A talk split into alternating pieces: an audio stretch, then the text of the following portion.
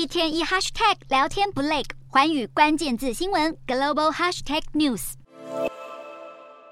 一名受困水泥块缝隙中的小女孩，眼神惊恐，奄奄一息，渐渐失去意识。守在一旁的叙利亚白头盔救难队员轻声细语呼喊女孩名字，还唱起童谣，希望让她保持清醒。就如同这名女孩，正在受困者们情况越来越不乐观，因为救援黄金七十二小时已经过去。尽管抢救最佳时机已经过了，还是有幸存者奇迹般获救。画面中的救难人员从断垣残壁中抱出一名神情惶恐的小婴儿，直到婴儿开始嚎啕大哭，大家才终于松了一口气。不久后，婴儿的爸爸妈妈和其他家属也接连获救，一家四口受困三天，最后全数生还，犹如神迹。灾区奇迹不断，土耳其南部重灾区一处倒塌的医院建筑内，搜救队甚至一口气救出十六名小婴儿，政府还特地派来总统专机。接送这一批宝宝送往首都安卡拉救治。当地媒体拍摄的照片中可以见到，婴儿们裹着毯子躺在医护人员的怀里，安稳搭着飞机。镜头转到离震央不远的加济安泰普市，这一名受困六十二小时后才获救的妇女依然神志清晰，还能讲述自己受困瓦砾堆下的过程。从土叙各大灾难现场传来的最新画面，都能清楚见证许多在地震浩劫三天过后才被解救出来的灾民，依然充满生命迹象。这些振奋人心的好消息，让国际救援行动存在更多希望，也证明了受困者们拒绝向死神低头。